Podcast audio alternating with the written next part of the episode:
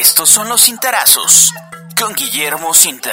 Muy buenos días, estimados amigos de la Crónica de Morelos. Estos son los cintarazos correspondientes al martes 3 de enero del año 2023 que he titulado Suprema Corte de Justicia de la Nación. ¿Autonomía?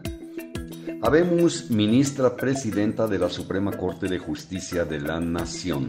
Se trata de Norma Lucía Piña Hernández, quien, sin embargo, a partir de hoy deberá iniciar operación cicatriz con gran pericia para lograr la reconciliación, pues según observamos ayer, no fue electa por una abrumadora mayoría en el Pleno recibió seis votos, mientras los otros cinco se dirigieron al ministro originario de Cuernavaca, Alfredo Gutiérrez Ortiz Mena, atacado, atacado, atacado, perdón, hasta más no poder, sin aportar pruebas, por el principal inquilino del Palacio Nacional, Andrés Manuel López Obrador.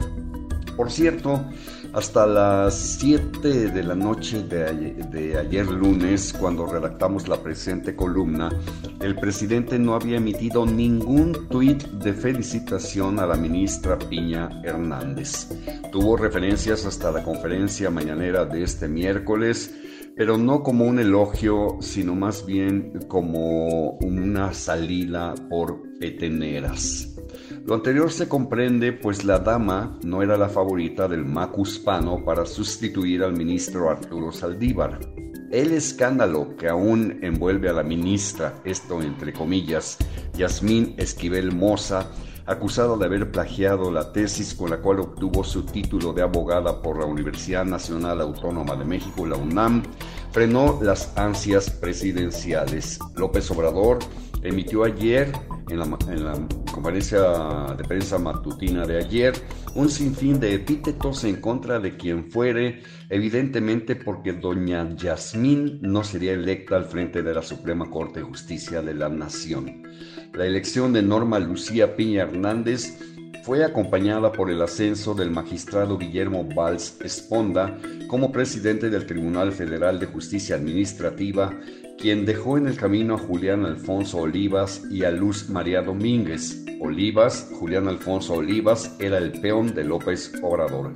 Cabe subrayar que Norma Lucía Piña Hernández eh, será mm, presidenta de carácter histórico, pues será la primera mujer en ocupar, es la primera mujer, ya, ya de hecho lo es, en ocupar la presidencia de la Suprema Corte de Justicia de la Nación. Lo ocurrido la víspera en el Poder Judicial Federal definitivamente fue un duro golpe al ego presidencial. Un somero vistazo a las redes sociales puso de manifiesto la magnitud del descalabro que, desde mi modesta opinión, presagia una mayor mano dura del presidente en contra de sus adversarios conforme se adentre hacia la parte final de su administración. Así responden los tiranos cuando se sienten heridos. Por haberse votado en secreto, será difícil determinar hacia quién se dirigieron los votos de los ministros Juan Luis González Alcántara, Margarita Ríos Farjad, Yasmín Esquivel y Loreta Ortiz, todos colocados en el Pleno de la Corte por decisión de López Obrador. Ellos son los encumbrados funcionarios del Poder Judicial Federal, aludidos, sin decir sus nombres, por supuesto, por López Obrador el 2 de septiembre del año anterior, de 2022, cuando declaró lo siguiente en la conferencia de prensa mañanera de ese día en referencia a la multicitada Corte.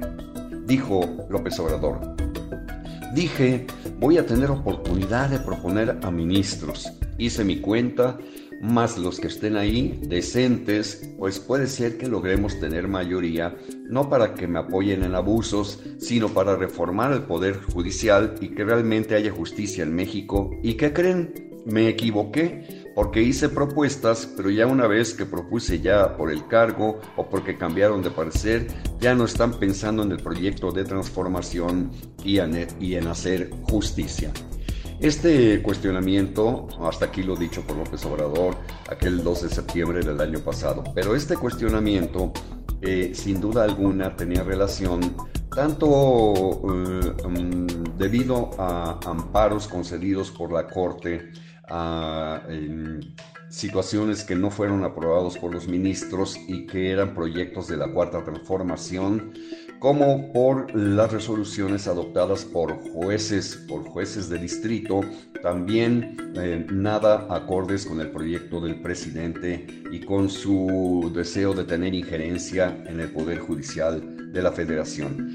Sin embargo, ayer quedó impregnado también en el Salón Tesorería del Palacio Nacional su defensa a favor de Yasmín Esquivel Moza, aunque eh, pues este, estaba también incluida en el paquete de ministros criticados el 2 de septiembre del año pasado.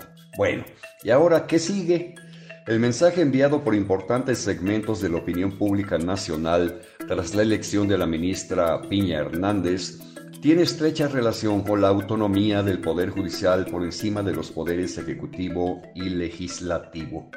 La nueva ministra presidenta, por decirlo de una manera entendible, estará a la par, a la par del presidente López Obrador, quien infortunadamente para los avances democráticos conseguidos por nuestro país en las dos décadas anteriores, resultó tan autocrático como los presidentes más recalcitrantes, el presidente de la, República, eh, más recalcitrantes emanados del PRI. Lleva más de cuatro años sometiendo al Congreso de la Unión y pretendió hacer lo mismo con el Poder Judicial, pero no lo ha conseguido a plenitud.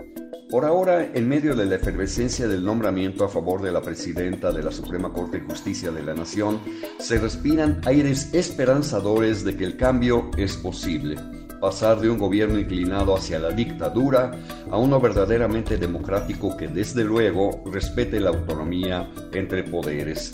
Cualquier corriente moderna de pensamiento le confieren a la Corte un carácter de institución autónoma, razón fundamental para que su función esté muy cerca de la justicia y no a favor de la administración pública y la política. Cuando se dice que la Suprema Corte de Justicia de la Nación y toda su estructura es el máximo órgano para administrar la justicia, se está reconociendo su esencia apolítica. Esto significa que al actuar técnicamente de acuerdo con lo establecido por la Constitución, eh, actuar eh, de manera autónoma, desde luego, y no tomar en cuenta consideraciones respecto a la conveniencia u oportunidad para realizar un acto determinado.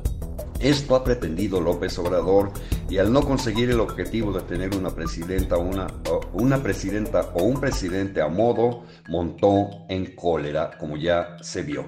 En un sistema de división de poderes, unos órganos se encargan de elaborar la norma y otros de aplicarla.